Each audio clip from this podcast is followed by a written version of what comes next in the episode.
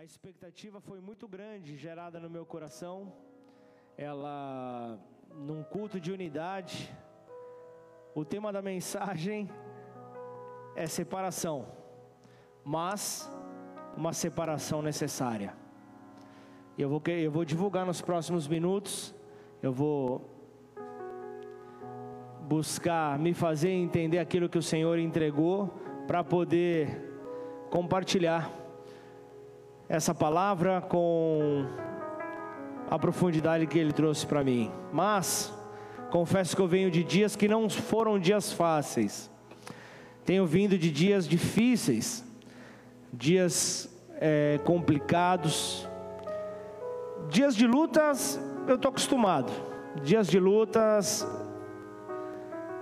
eu sei porque sempre a voz de Deus me direcionou problema é passar por dias difíceis onde o Senhor a me tratar permanece em silêncio. O silêncio que parece um grito, porque o silêncio ele grita, amém ou não? O silêncio ele incomoda, ainda mais quando é o silêncio que, veio da, que vem da parte de Deus, parece que nunca vai acabar.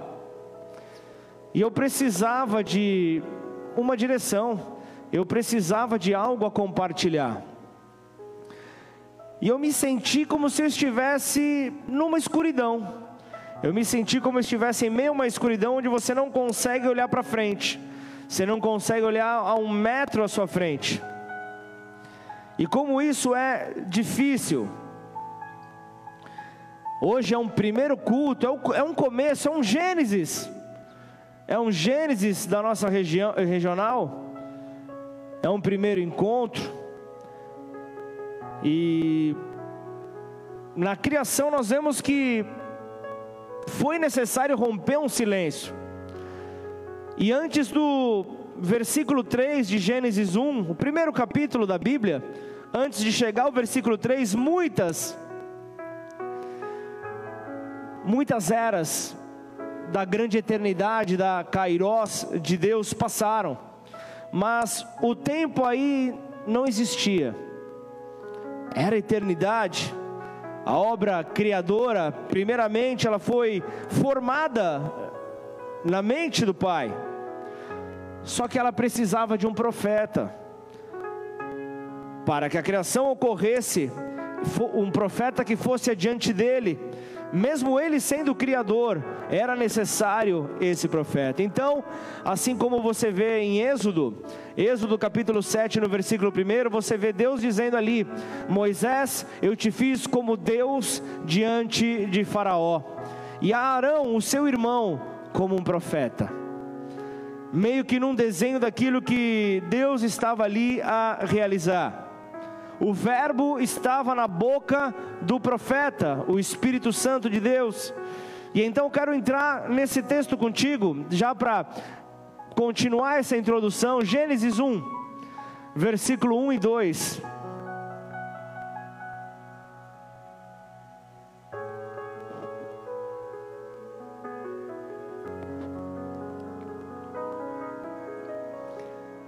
Mesmo que você nunca tenha aberto a Bíblia, não tem como errar. É a primeira página. Põe a mão sobre a Bíblia, Pai. Nós queremos entregar este momento a Ti, Senhor. Sabemos a Tua presença, sabemos que o Senhor aqui está.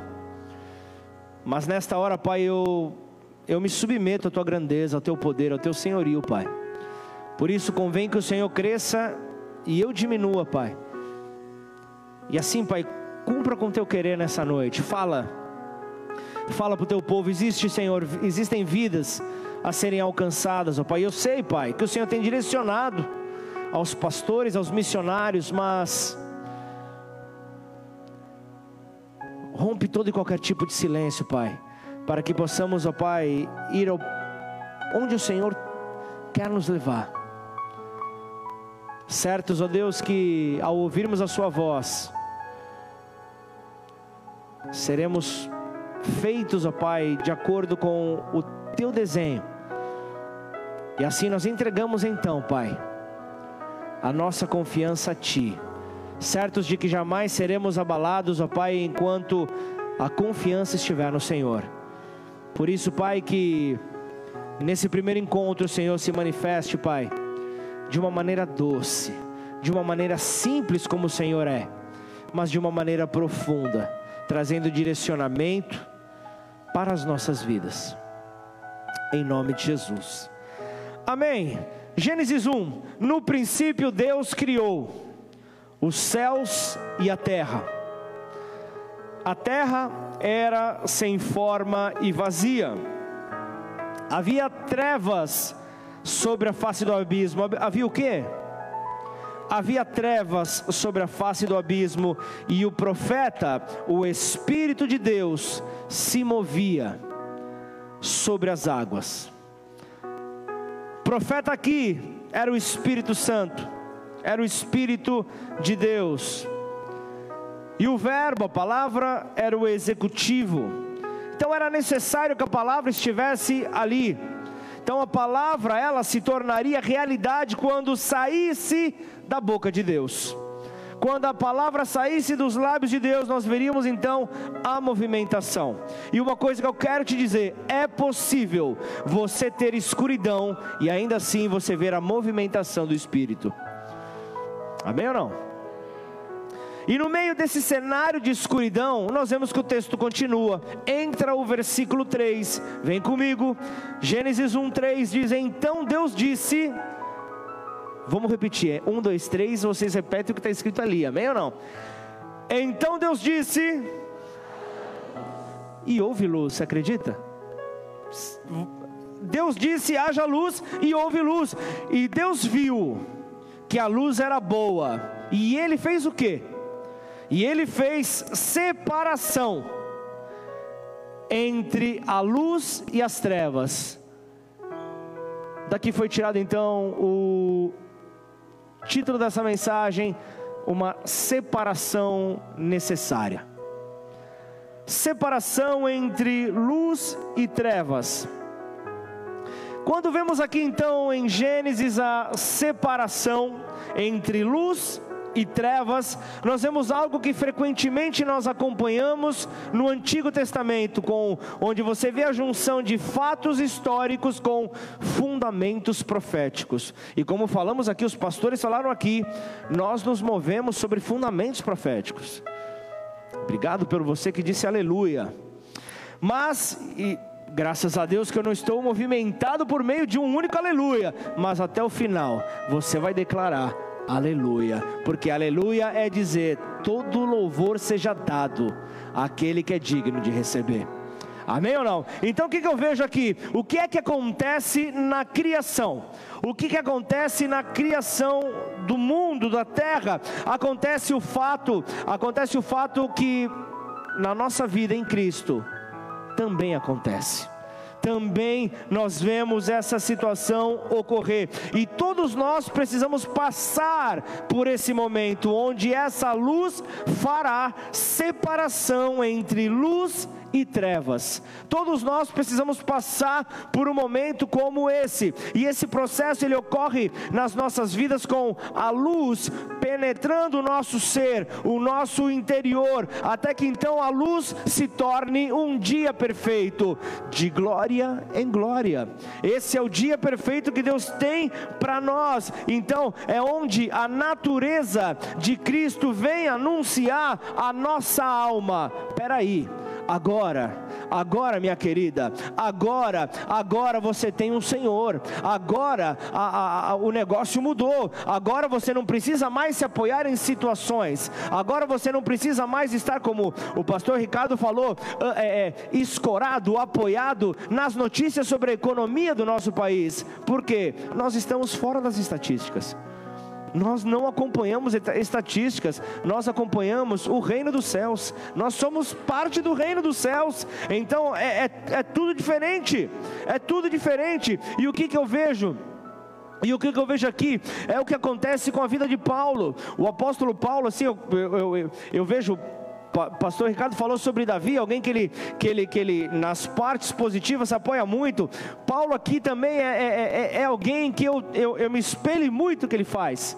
Eu me espelho ali na, na, na, na vida dele. E o que, que eu vejo? Ele, a caminho de Damasco, ele acaba sendo primícia, primícia dessa nova história. Ele acaba vivendo, vivendo isso que nós devemos então viver. Porque o que, que eu vejo? Todos os discípulos, todos os outros discípulos que andaram ali é, é, com Jesus, eles tiveram uma experiência com Jesus, eles tiveram uma experiência com o Filho de Deus, porém Paulo, Paulo teve experiência com Cristo.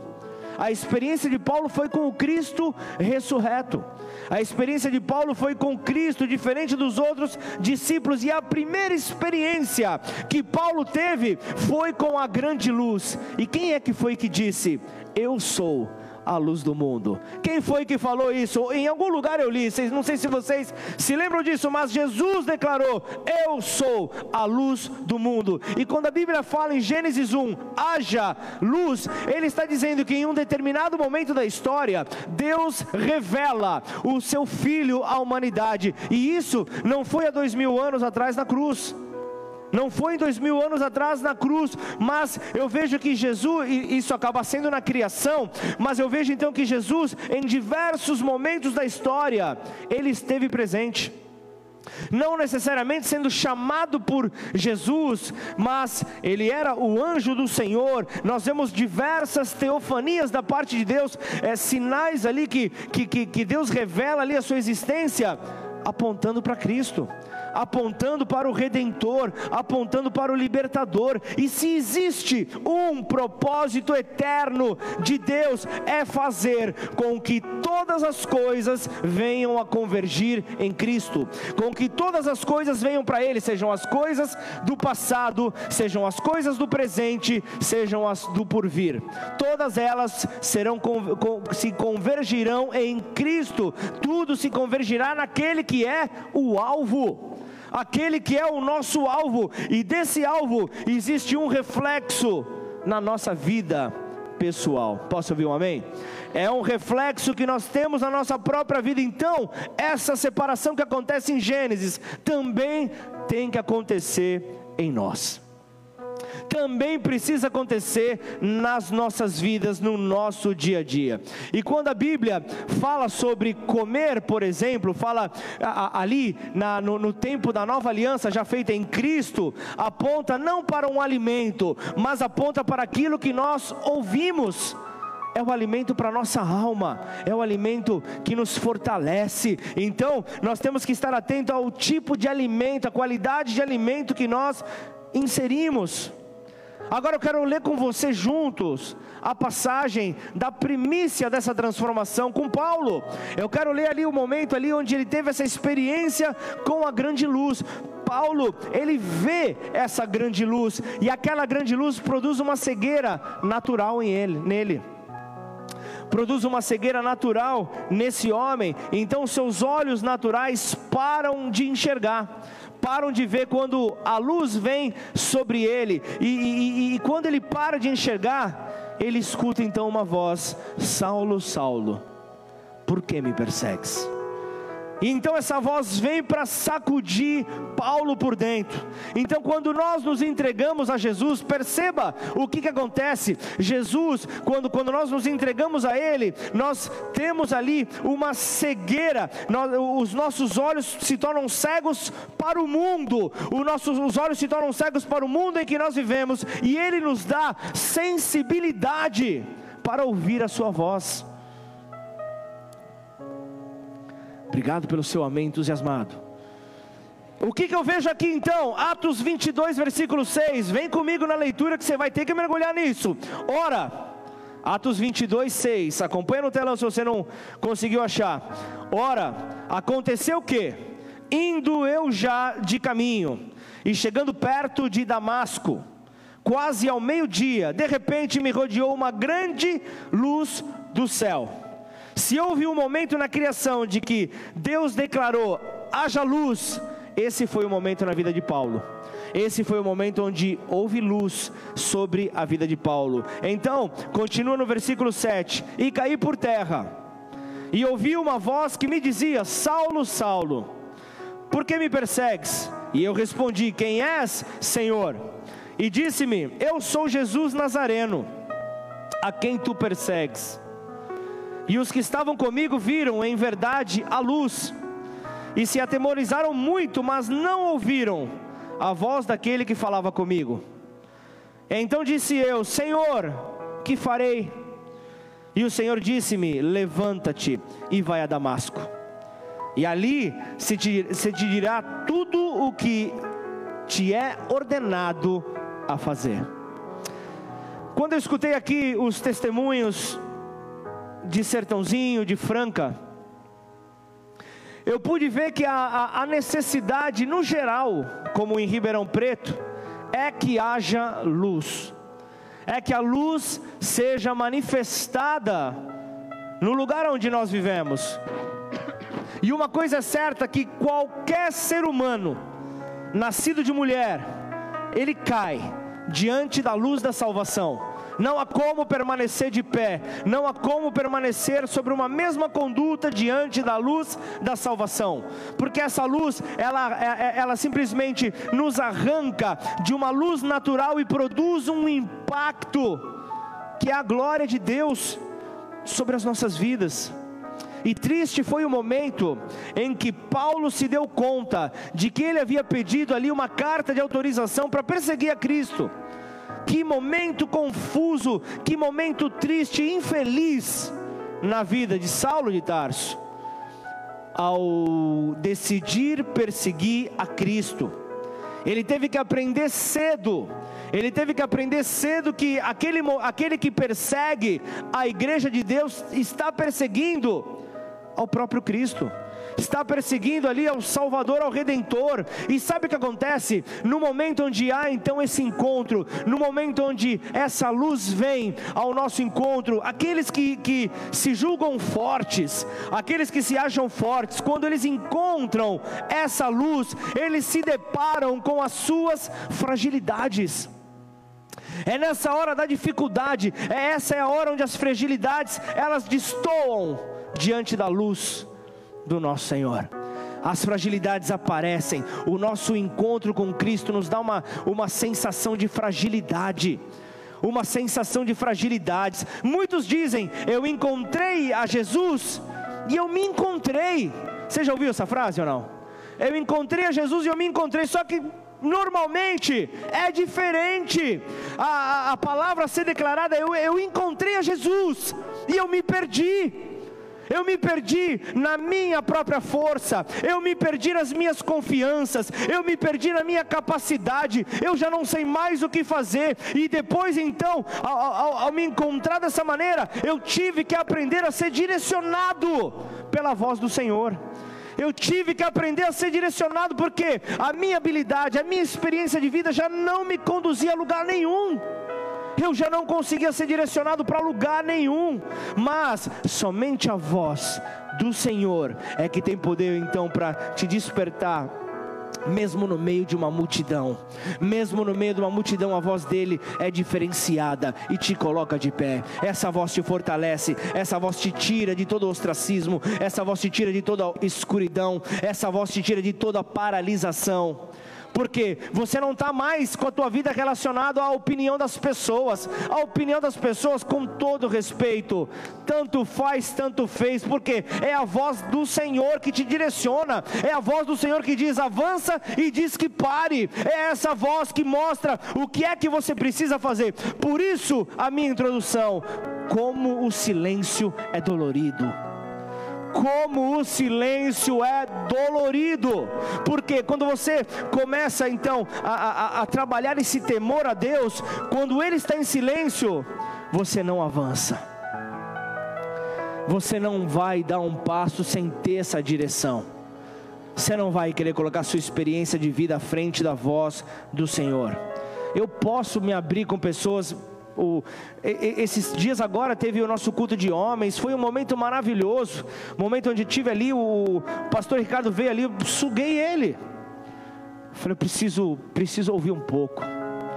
eu preciso ouvir um pouco. E, e, e existem, existem situações em que, que eu estou eu tô, eu tô cercado de pessoas que, que, que, que me fortalecem, pessoas que, que realmente são instrumentos de Deus e bocas de Deus na minha vida. Mas existem, existem situações pastorais que, que, que eu não posso, eu não posso na, numa totalidade, por mais que eu seja que eu seja falho, por mais que eu tenha as minhas fragilidades, os meus problemas, eu preciso no Senhor, eu preciso entender, ainda que eu tenha a voz do meu pastor para me orientar, é fundamental, é, é, é fundamental essa, a, a, a, importância da voz do Senhor, porque ninguém vai conseguir produzir o que a voz de Deus produz na minha vida o que a voz de Deus produz na tua vida.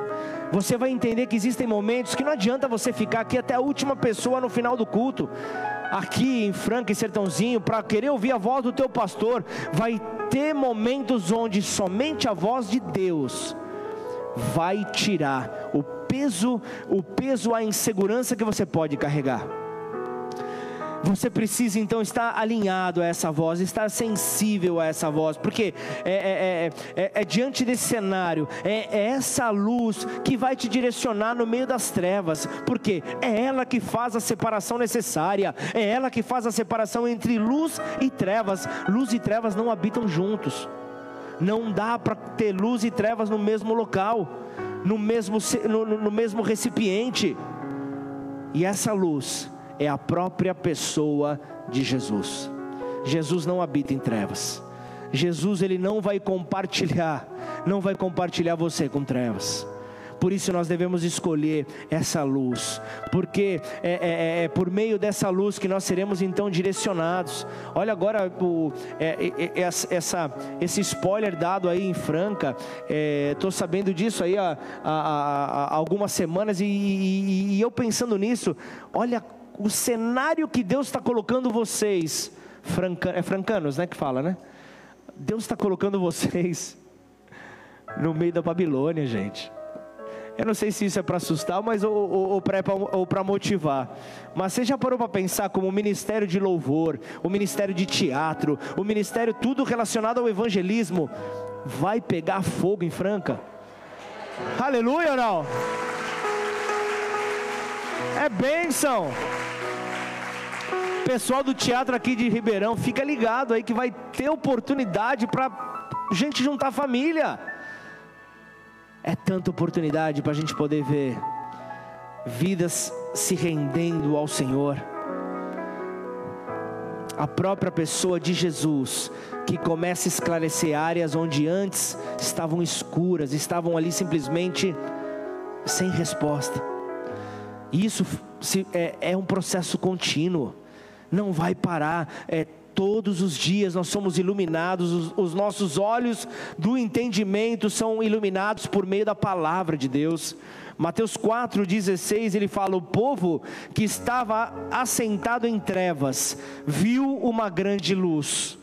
E, e, e aos que estavam assentados na região da sombra da morte, a luz raiou a luz apareceu, essa luz ela traz clareza, essa é a luz que vem para iluminar os teus passos, é essa luz que vem para simplesmente é, é, é, é, mostrar ali que tudo pode se tornar real. Então, entenda que enquanto, enquanto nós não entendemos isso, nós vamos tropeçar. Enquanto essa luz não iluminar nosso caminho, nós vamos tropeçar.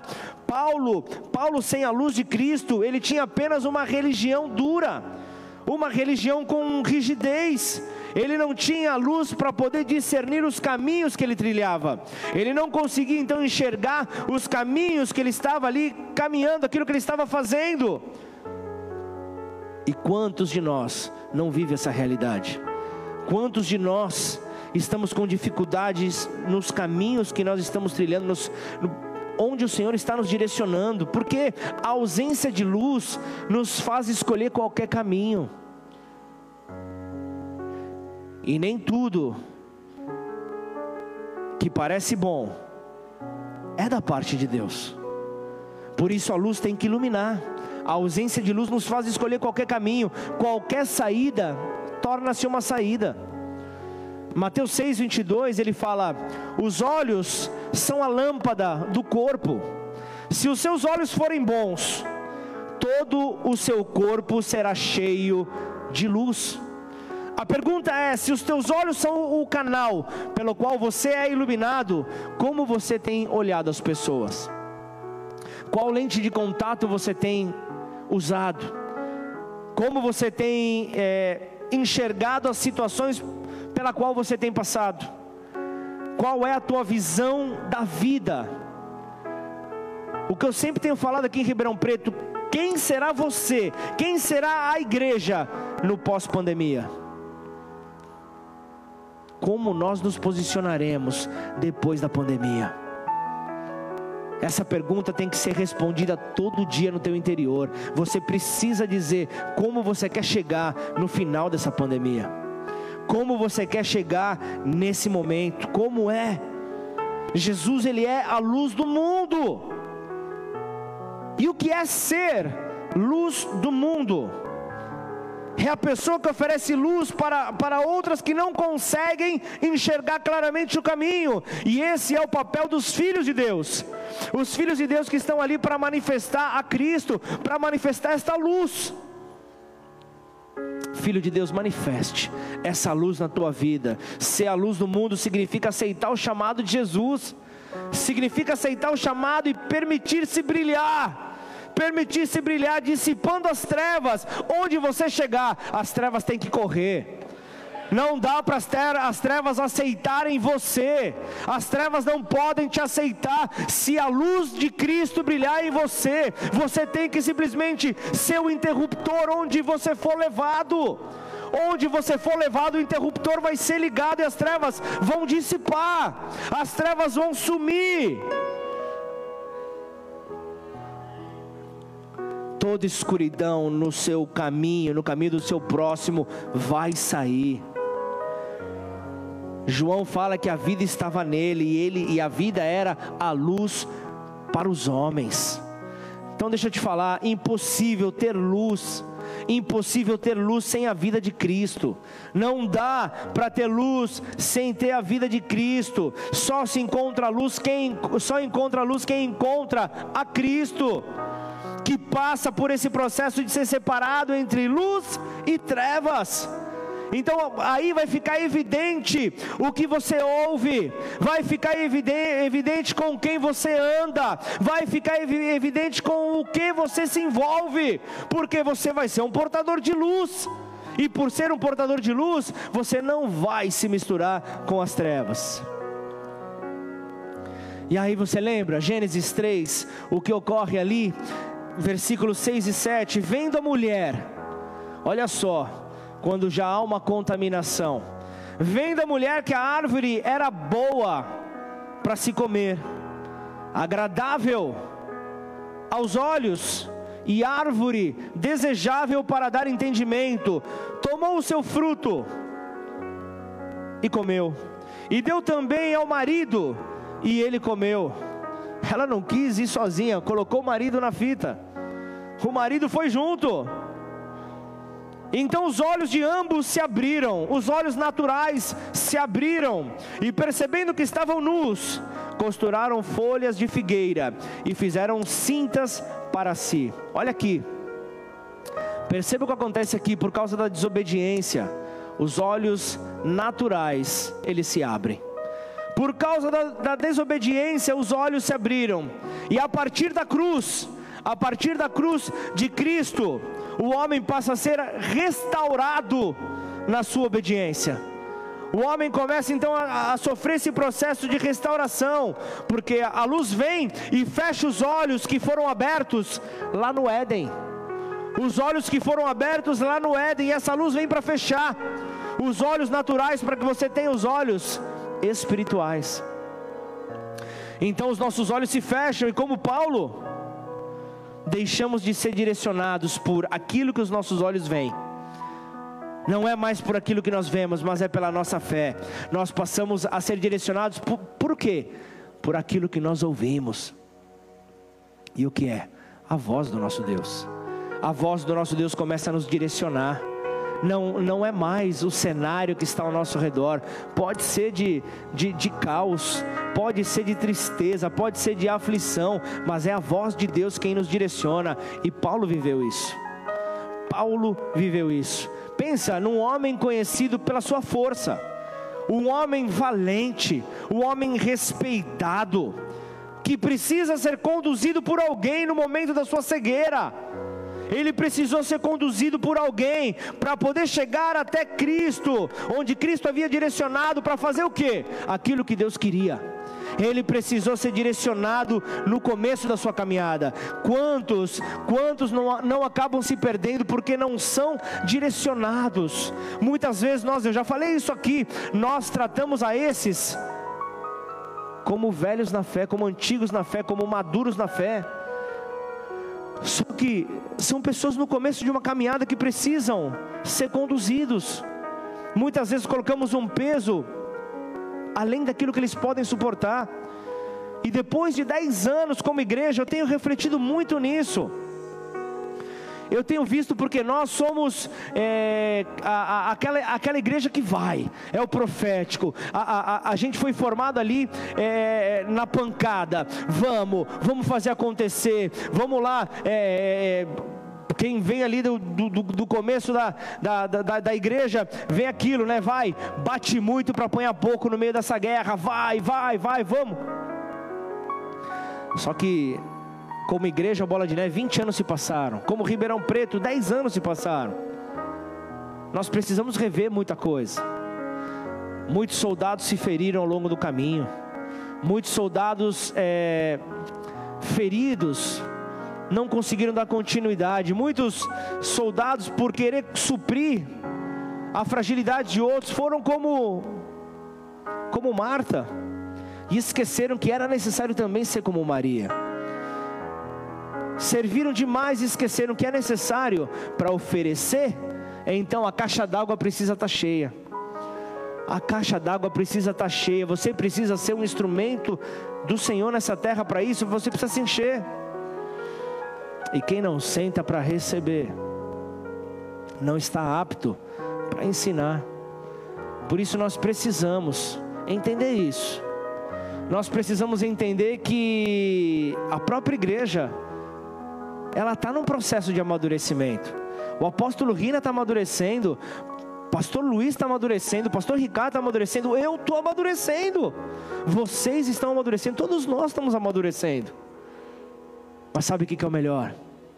Eu olho para um homem na Bíblia e vejo um homem que tinha sangue nas mãos, tinha adultério, tinha pecado, mas ainda assim a Bíblia chama ele de homem segundo o coração de Deus. Por quê? Porque ele se arrependia de todo o seu coração, ele colocava sua cara no pó ele sabia que ele não poderia permanecer da mesma maneira, e ele dizia: Senhor, leva tudo de mim, só não tira a tua presença. Só não tira a tua luz, Davi estava falando, porque se eu não tiver a tua luz, se eu não ouvir a tua voz, eu não saberei como conduzir. Esse povo que o Senhor tem me direcionado. E sabe o que é o melhor? Pastor Ricardo ele não faz nada sozinho. Pastor Eline não faz nada sozinho. Pastora Roseli, Pastor Luiz, ele precisa eles precisam de, de, de vocês. Eles precisam, é, no, no, no, momento da, da, da, do cansaço, que vocês joguem gasolina para incendiar, que o Espírito Santo incendeie. Então a tua oração tem que ser essa, Pai, que não falte. Não falte a tua unção, que não falte, Pai, o teu poder sobre a vida do pastor Luizinho. Que não falte, Senhor, a autoridade sobre a vida do pastor Ricardo. Que não falte. Essa tem que ser a nossa oração. Essa tem que ser a nossa oração aqui, a, a, a, na, na, nossa intercessão, nós temos um, um, um, um giro contínuo pelas igrejas, pelos trabalhos, justamente para que não falte dessa porção. Você se lembra que o primeiro Adão, o primeiro Adão ele foi tentado, e por ele ser tentado, o que aconteceu? Ele se alimentou do alimento que lhe foi oferecido. Muitos podem ser tentados e no, e, e no meio do caminho receberem desse alimento e aceitarem esse alimento. Só que o que eu vejo? O que é que produziu isso no primeiro Adão? Esse alimento que ele recebeu, que ele comeu, produziu, produziu nele uma visão humana e natural de tudo. Sabe, sabe como é que é você andar? É numa visão natural, é você chegar e falar: você vai colocar a igreja no meio da, da Unifran? Para com isso, pastor. As pessoas não vão ir até lá, não, pastor. A visão natural da coisa vai ser difícil, pastor. Mas quem disse que ia ser fácil? Onde que está escrito isso que, que, que seria fácil alguma coisa? Vai. Como que, como que acontece tudo se não com o joelho dobrado? É o joelho dobrado que faz então os céus se movimentarem. É dessa maneira que precisa acontecer. Só que, diferente do primeiro Adão, o último Adão, ele também foi tentado. Também ofereceram algo como alimento para ele. Questionaram ele. Chegaram a falar: opa, peraí. Se você é filho de Deus, se você é filho de Deus, gostou da risada demoníaca? Isso é uma risada demoníaca. Se você é filho de Deus, isso o cão falando para o Senhor. Se você é filho de Deus, peça que essa pedra se transforme em pão. Então Jesus ele responde: peraí, bonitão. Nem só de pão viverá o homem, mas de toda palavra que sai da boca de Deus. Isso é alimento para a minha vida. Era Jesus falando: olha só, cara, peraí, as coisas não funcionam dessa maneira, e, e, e, no espírito elas mudaram. Você não mais me seduzirá por aquilo que eu vejo, eu não mais serei seduzido por aquilo que os meus olhos veem, porque eu me alimento daquilo que eu ouço sair da boca de Deus, eu me alimento daquilo que eu vejo, meu Deus, falando, e é isso que me move. Aleluia! É isso que me move. É isso que te move. Por isso nós precisamos entender que aquilo que nos dá força para continuar é ouvir a voz de Deus. É isso que nos dá força. É Ele que produz luz, não é a CPFL. É Ele quem produz luz. É Ele que faz a separação necessária entre luz e trevas. É Ele que dá clareza nos dias difíceis. É Ele, somente Ele. Entenda que, que Ele não oferece confusão como o nosso tentador ali no deserto, porque é nos momentos de deserto. Você acredita que a Bíblia não mudou, Lucas? A Bíblia continua igual e o diabo continua agindo da mesma maneira. Você acredita? Você está firme, está na primeira fileira. Ele não é louco de vir aqui para querer, para querer, para querer trazer seduções que certamente, se você tivesse no deserto, ele traria. Então, não é coincidência não é uma mera coincidência pessoas que, que enfrentam desertos serem tentadas. Pessoas que e o que é o deserto? É o tempo de sequidão, é o tempo onde você acha que nada dá fruto na tua vida, de que nada vai para frente, que você quer jogar toalha. É nessa hora que as propostas aparecem, é nessa hora que, que as pessoas distantes aparecem com revelações surpreendentes. É nessa hora. Mas se você permanece firme, você recebe sim revelações do alto. As revelações que partem de Deus, elas se cumprem. As revelações que vêm da boca do Senhor, elas se cumprem, trazem clareza. Trazem clareza. Só que você percebeu que a estratégia continua sendo a mesma. Agora é a sua identidade que é questionada. Se você realmente é filho de Deus, se você realmente é tudo isso que você fala a, a, a, tua identidade é questionada, e o diabo continua a oferecer a imitação do alimento de Deus, ou como no, nos tempos modernos estão falando de um, um termo político, apresentam uma réplica. Mas fica tranquilo, é primeira linha réplica. Você já deve ter escutado isso.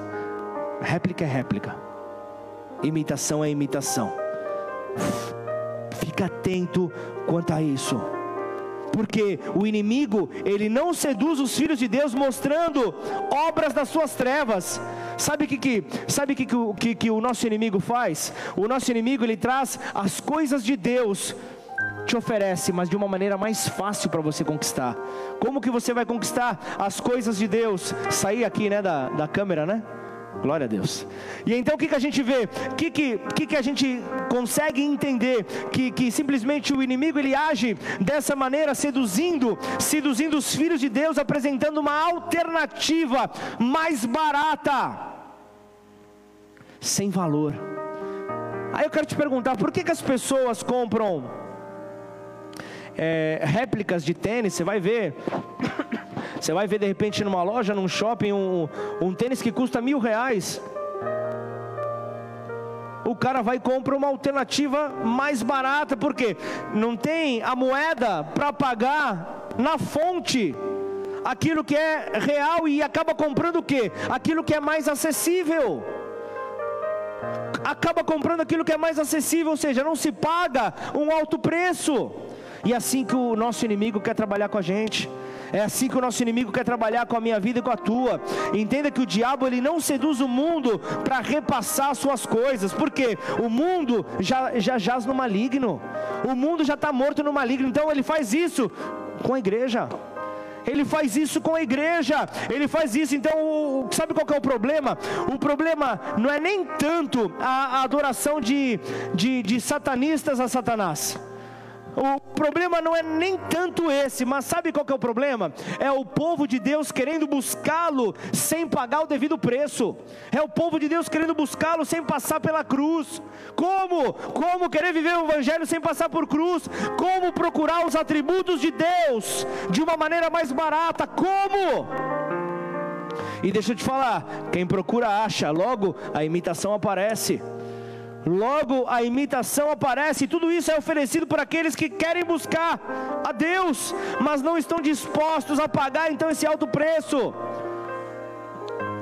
E acabam fazendo isso por meio de uma oportunidade do evangelho sem renúncia, do evangelho sem obediência, sem mudança de vida. Como? Um evangelho que não tem separação de luz e trevas. Que evangelho é esse? Que engano é esse? A ausência de luz nos engana ao ponto de nós termos acesso ao evangelho barateado. Nós temos acesso então a esse evangelho barateado. Então, cuidado com tudo o que se opõe a Cristo.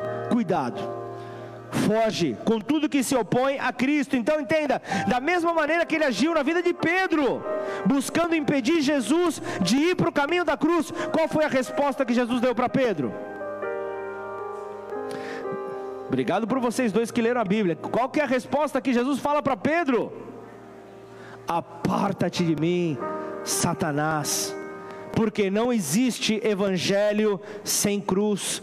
Era necessário Cristo passar pela cruz. Então, se o alvo de Deus é encontrar Cristo em cada um de nós, o maior obstáculo para que isso ocorra é encontrar a natureza adâmica, uma natureza natural sobre as nossas vidas. Isso será um grande empecilho. Então, entenda que, que, que nos preservar da cruz é impedir o cumprimento da vontade de Deus em nós não temos como impedir isso. Não pode faltar a cruz, não pode faltar a cruz sobre a vida dos filhos de Deus.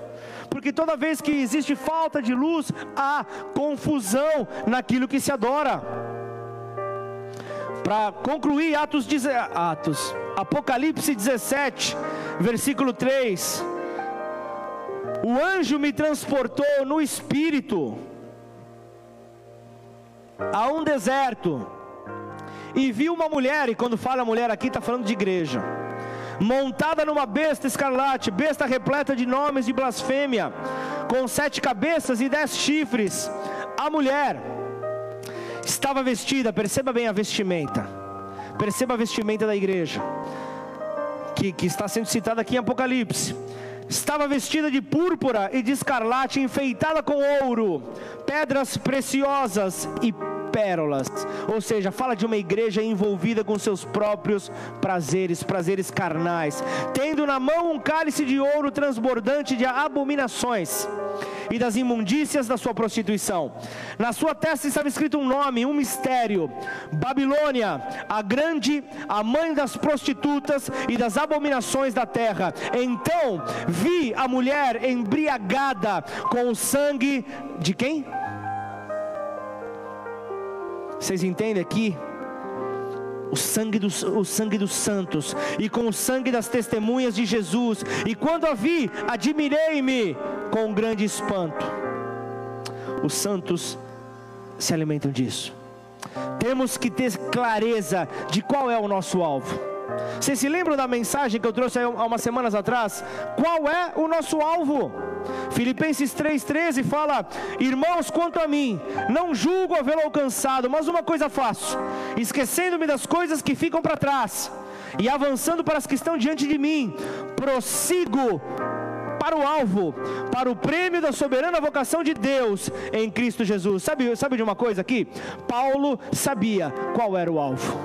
Paulo sabia qual era o alvo. Então, ao deixar as coisas para trás, ao deixar as coisas que ficam para trás, ele mostrou que, que ao ter tido a experiência da luz, nada mais importava. Então, ele abandonou, ele deixou para trás as coisas e prosseguiu olhando para frente, com os seus olhos naturais foram fechados, ele deixou para trás conquistas e ele começou a olhar para frente.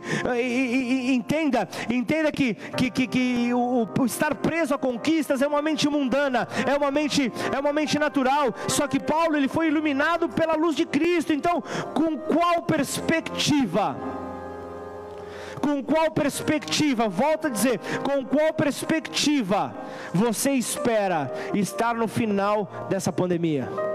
Qual é a perspectiva quando as pessoas comecem a retornar num volume maior, porque está havendo salvação, mesmo de maneira online, amém ou não?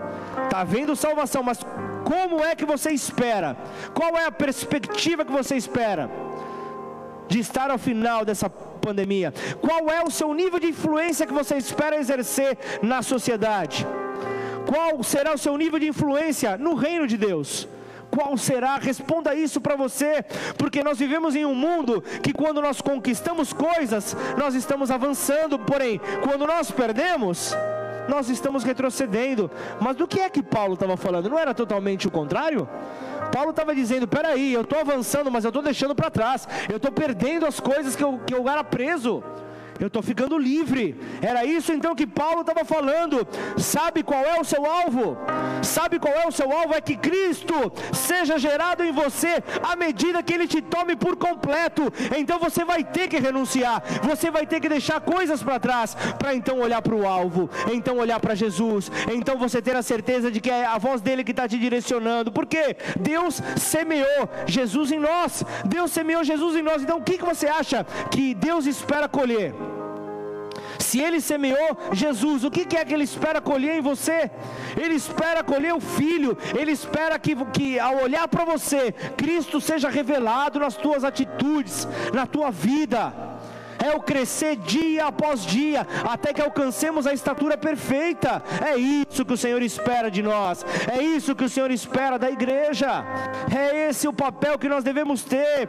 Os dias são bons, eu vou avançando, os dias são maus eu continuo avançando porque o meu alvo não mudou, o meu alvo continua igual. Eu tenho dificuldades, eu tenho lutas, eu continuo a avançar. A voz de Deus cessou, eu paro, eu, eu, eu, eu me consagro mais, eu busco mais para que a voz volte, para que a voz me direcione e eu continuo a avançar. Eu continuo a avançar. Não serão as derrotas, não serão as, as minhas falhas, não serão as opiniões das pessoas que nos farão recuar.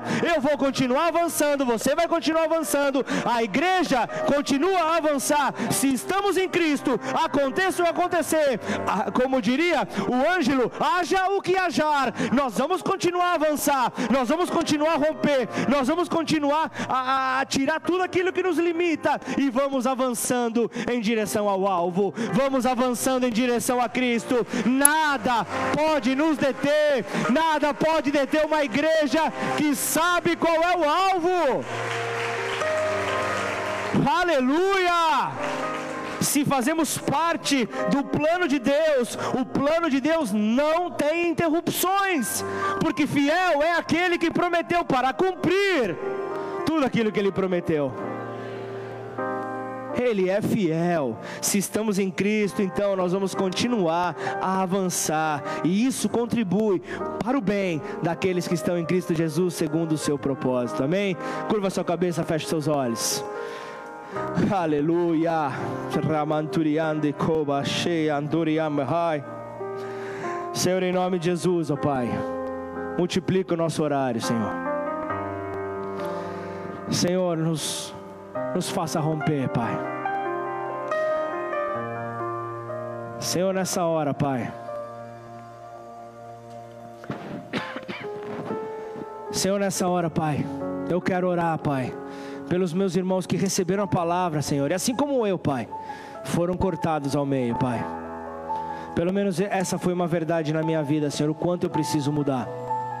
O quanto, Senhor, quando eu coloco a mão, Senhor, vem, vem naturalidade, vem mundanismo. E eu não quero, Senhor, substituir a tua luz por trevas, Senhor. E trevas ela se dá toda vez que o homem dá um passo de maneira independente. Por isso você vê pessoas que acabam se afastando. E nesse momento de pandemia, eu sei que não é fácil acompanhar de maneira online, mas nesse momento de pandemia, muitas pessoas se afastaram. E conforme vão se afastando, a luz começa a cessar, a luz para de brilhar. Não que o, o sentimento no coração da, dessas pessoas tenha mudado, não que elas tenham deixado de, de amar a Deus, mas não querem mais buscá-lo, estão impossibilitados, não, não buscam mais do, com a ferramenta que tem, e então a luz para de brilhar. E então, diante desse cenário de frieza, as dificuldades começam a aparecer, os argumentos eles cessam porque o tom de voz começa a aumentar. Nos ajuda, Senhor, a ouvir mais a tua voz, baixar o nosso tom, Pai, baixar o nosso volume, para que o Senhor possa falar. Mas, Senhor, eu não posso terminar esse culto, eu não posso ir, Senhor, para a mesa, sem antes. Orar por você que identificou vários pontos nessa mensagem de dificuldade que você vem enfrentando. Pontos esses que somente ouvindo a voz do Senhor para sermos então libertados.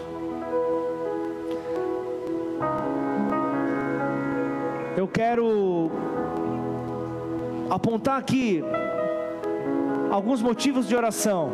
Conforme você for se identificando, fica de pé no seu lugar.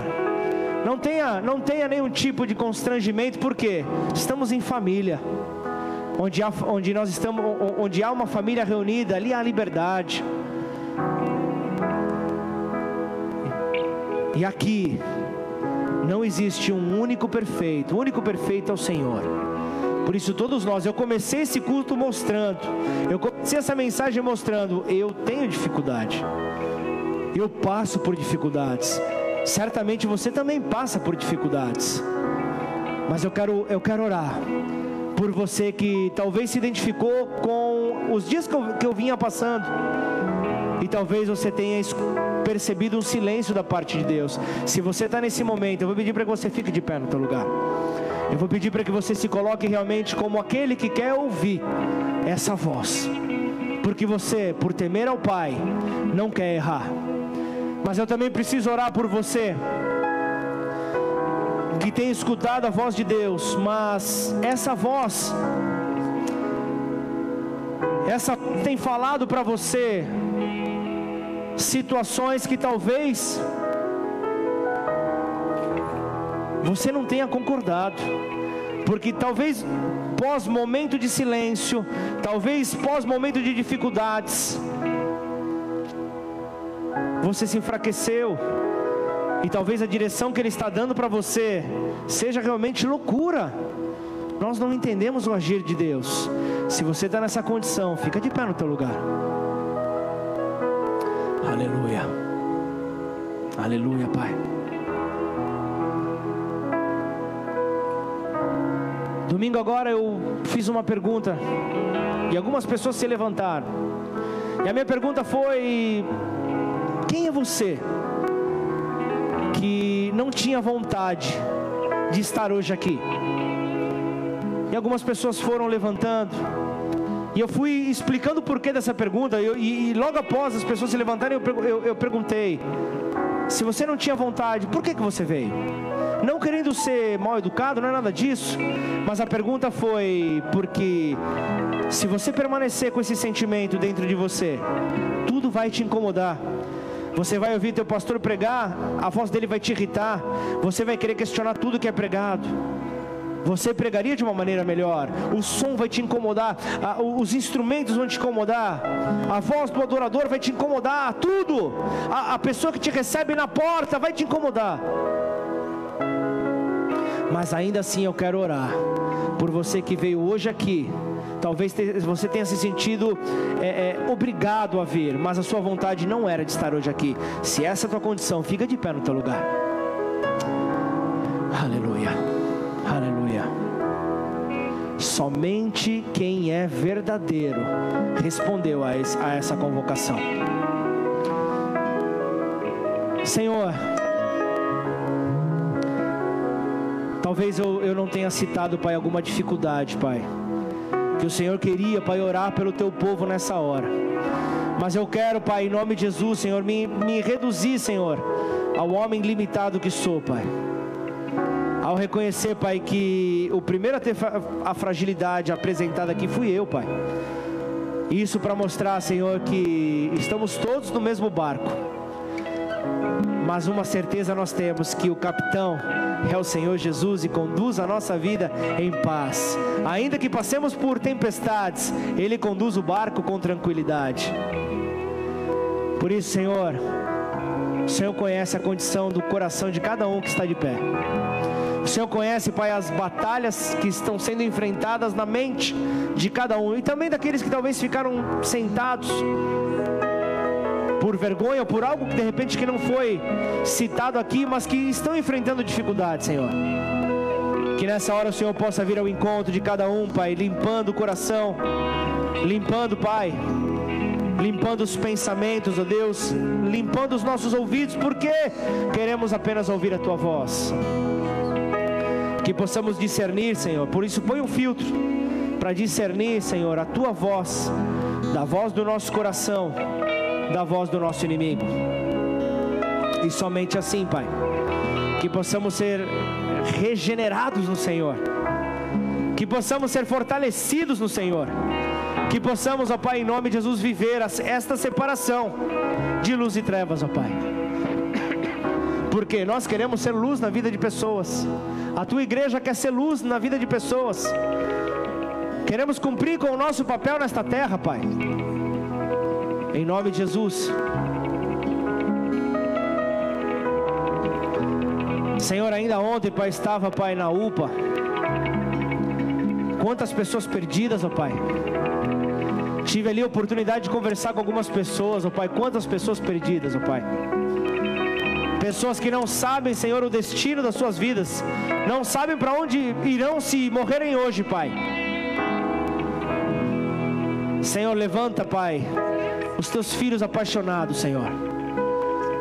Os teus filhos, ó Pai, que talvez para o mundo tenham um parafuso a menos na sua cabeça, mas que sejam homens e mulheres valentes que possam evangelizar lugares como aquele, Pai. Lugares onde não há coerência para muitos, lugares, ó Pai, onde muitos entendem que ofereça risco, mas lugares onde pessoas que carecem da tua glória, Pai, estão gritando: Jesus, vem me alcançar. Jesus, vem brilhar a tua luz em mim. Vem, Jesus. E esse é o papel da igreja, Pai. Portanto, em nome de Jesus, Senhor. Diante, diante Pai, de Ti, Pai, aqui nos, nós nos apresentamos. Diante igre, da Tua igreja, Pai, nós estamos, ó Pai. Diante do corpo, nós estamos, Senhor. Mas principalmente diante do Teu Espírito, Pai nós queremos, ó Pai, que por mais que o cenário possa parecer como um cenário de trevas para muitos, sabemos que o Teu Espírito, Ele está, Senhor, planando sobre as águas.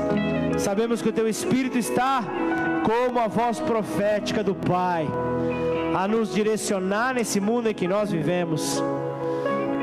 Senhor, que haja salvação, Pai que haja salvação nessa terra, que as nossas vidas possam ser instrumentos para a tua salvação. Por isso, Pai, por terra, Senhor, toda comodidade, Senhor, por terra, Pai, todo falso evangelho. Senhor, como foi dito também, Senhor, aqui no vídeo, Pai do Davi Rebolo, sem cruz não há glória. Sem cruz não há manifestação do reino. Sem cruz, Cristo ressurreto, poderoso, libertador, ele não é revelado. por isso estamos aqui, Senhor, prontos para cumprir com o teu ID, Senhor. Que nas próximas reuniões, ó Pai, possamos vir, ó Deus, já sobre um cenário diferente sobre as nossas cidades. Possamos vir, ó Pai, com outras cidades reunidas também, Senhor com outras pessoas aqui declarando: a luz do Senhor brilhou no meu quarto nessa noite, a luz do Senhor brilhou sobre a minha vida e me mostrou uma cidade, me mostrou um povo que está clamando, me mostrou um povo que está chorando. O que, que eu preciso fazer para receber então desta porção? Estar apto para anunciar essas boas novas. Oh Deus, brilha a tua luz sobre os teus filhos em nome de Jesus. Antes de entrarmos na mesa, Vamos adorá-lo. Eu vou convidar, fica de pé no teu lugar. Rasga o teu coração na presença do Pai. Abra os teus lábios. Seja curado, seja curada. Seja tocado pelo Senhor, em nome de Jesus.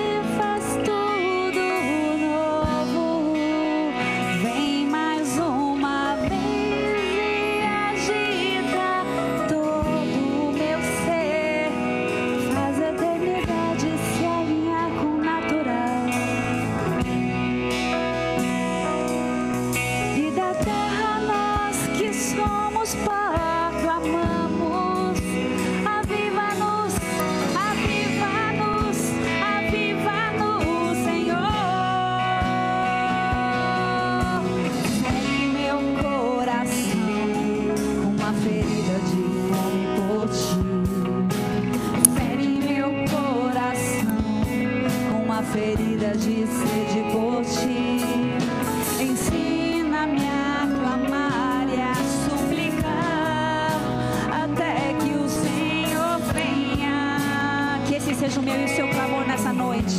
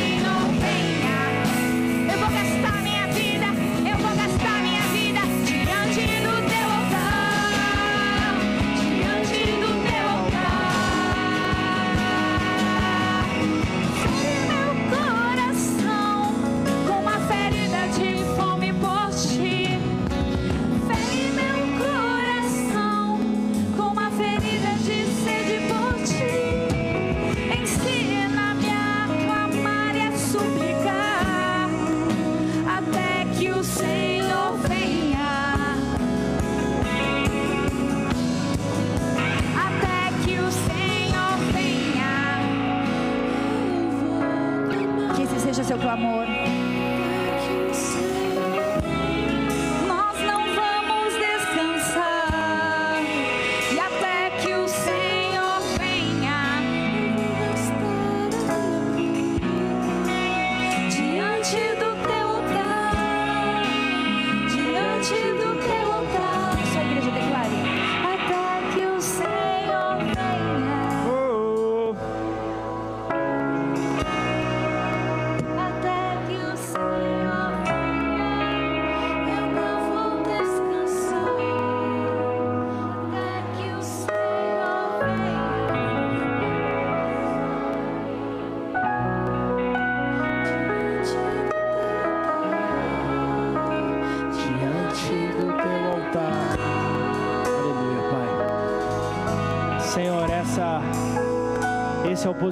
posicionamento da tua igreja, Pai. Este deve ser o posicionamento da tua igreja até que o Senhor venha.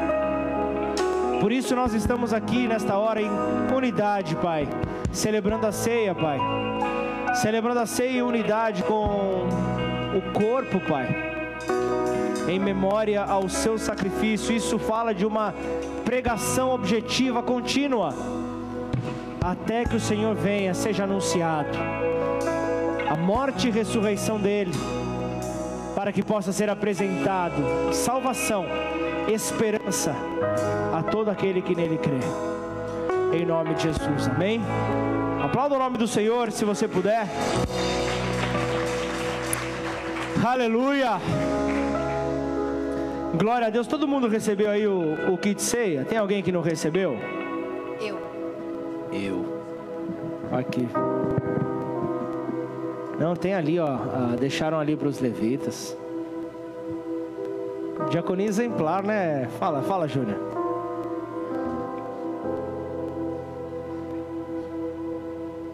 Aleluia. Recebeu aí Lucas. Eliezer, tá?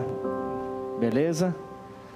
Glória a Deus. Aí também os pastores, tudo beleza? Os presbíteros, glória a Deus.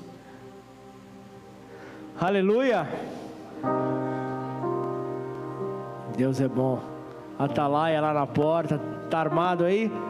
Glória a Deus. Armado, eu digo do cálice, viu gente? Fica tranquilo, viu? A segurança quem faz é Deus.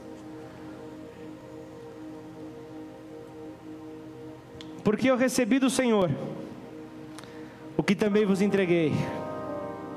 Que o Senhor Jesus, na noite que foi traído, tomou o pão e tendo dado graças, partiu e disse: Isso é meu corpo, que é por vocês. Fazer isso em memória de mim. Senhor, nós queremos consagrar, Pai, esses elementos da mesa. Queremos consagrar, ó Deus, o pão, o suco de uva, símbolos, ó Deus, representação do teu corpo e do teu sangue, que foi dado em nosso lugar. Consagramos assim certos, ó Deus de que este momento vem para marcar e vem para selar, Senhor, fortalecer ainda mais a aliança, Pai, que temos, ó Pai, entre as cidades, ó Pai. Senhor, em nome de Jesus, que esta aliança possa derrubar, Pai, toda e qualquer tipo, Pai, de investida maligna, Pai. Tudo aquilo que tenta paralisar a tua obra, Pai, nas cidades aqui presentes. No Senhor a obra não é em vão. Portanto, Pai, em nome de Jesus, Vem com teu selo, Pai, que esta palavra seja selada e que haja esta separação necessária entre luz e trevas. Pega seu pão aí, na parte de cima desse kit ceia.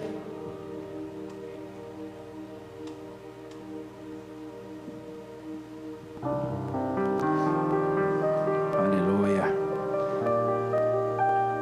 Quando ele fala em memória de mim, envolve algo muito mais do que uma simples lembrança. A palavra sugere uma convocação para o povo de Deus, uma convocação ativa na mente. É isso que, que em memória, que eu leio aqui, em memória de mim. Eu vejo então isso que, que nos sugere, essa frase aqui nos sugere a uma constante frequência da ceia do Senhor, porque é uma, é uma ordenança divina. E que nós possamos então assim ser um com Ele, assim como Ele é um com o Pai. Comamos todos do pão.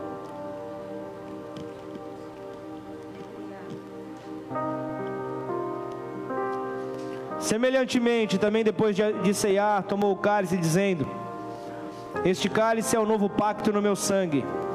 Fazei isso todas as vezes que o beberdes em memória de mim. E aí ele continua: porque todas as vezes que comerdes esse pão e beberes o cálice, estareis anunciando a morte do Senhor até que ele venha. Então aqui eu vejo que ele, tá, é, ele introduz o motivo da ceia. Ele está introduzindo o motivo da ceia, o, a pregação objetiva. Então ele está introduzindo aqui, e eu vejo que, que a ceia, ela, ela, ela descortina dois quadros. Eu vejo aqui a ceia fazendo bem isso, né? Dois quadros, um é o passado e outro é o futuro.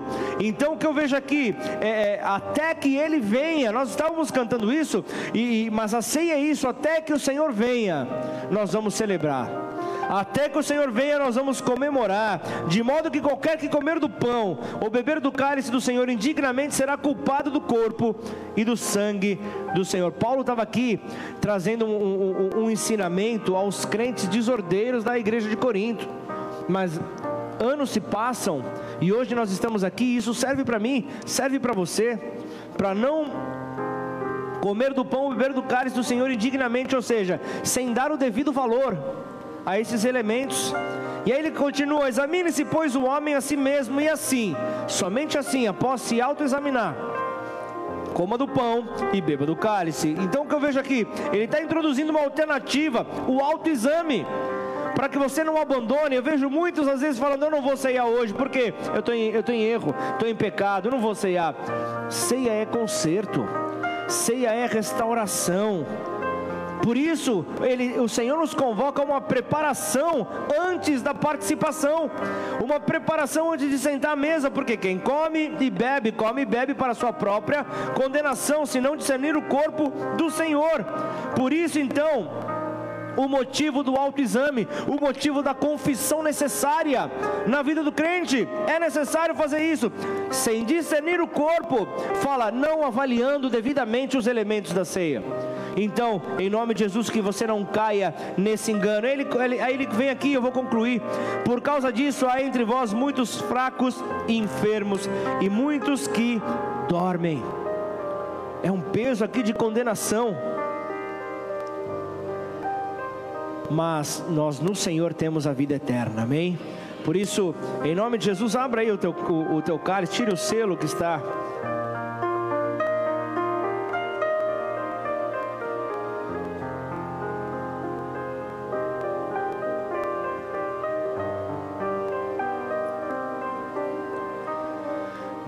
Pai, em nome de Jesus, aqui está, ó Pai, o preço da nossa liberdade, Senhor. Esse é o verdadeiro motivo, Pai, da graça. Esse é o verdadeiro motivo do Teu Evangelho. É para nossa liberdade que Cristo morreu na cruz. Não para que continuássemos presos ao passado, ao, ao engano, às trevas mas é por causa desse sacrifício perfeito que nós hoje estamos trazendo à memória é que houve separação, a separação necessária. Houve a separação entre luz e trevas nas nossas vidas. E toda vez que o sangue é colocado diante de qualquer atitude que nós venhamos a ter, há separação entre luz e trevas, e nós então glorificamos ao nome do Senhor. Beba do cálice.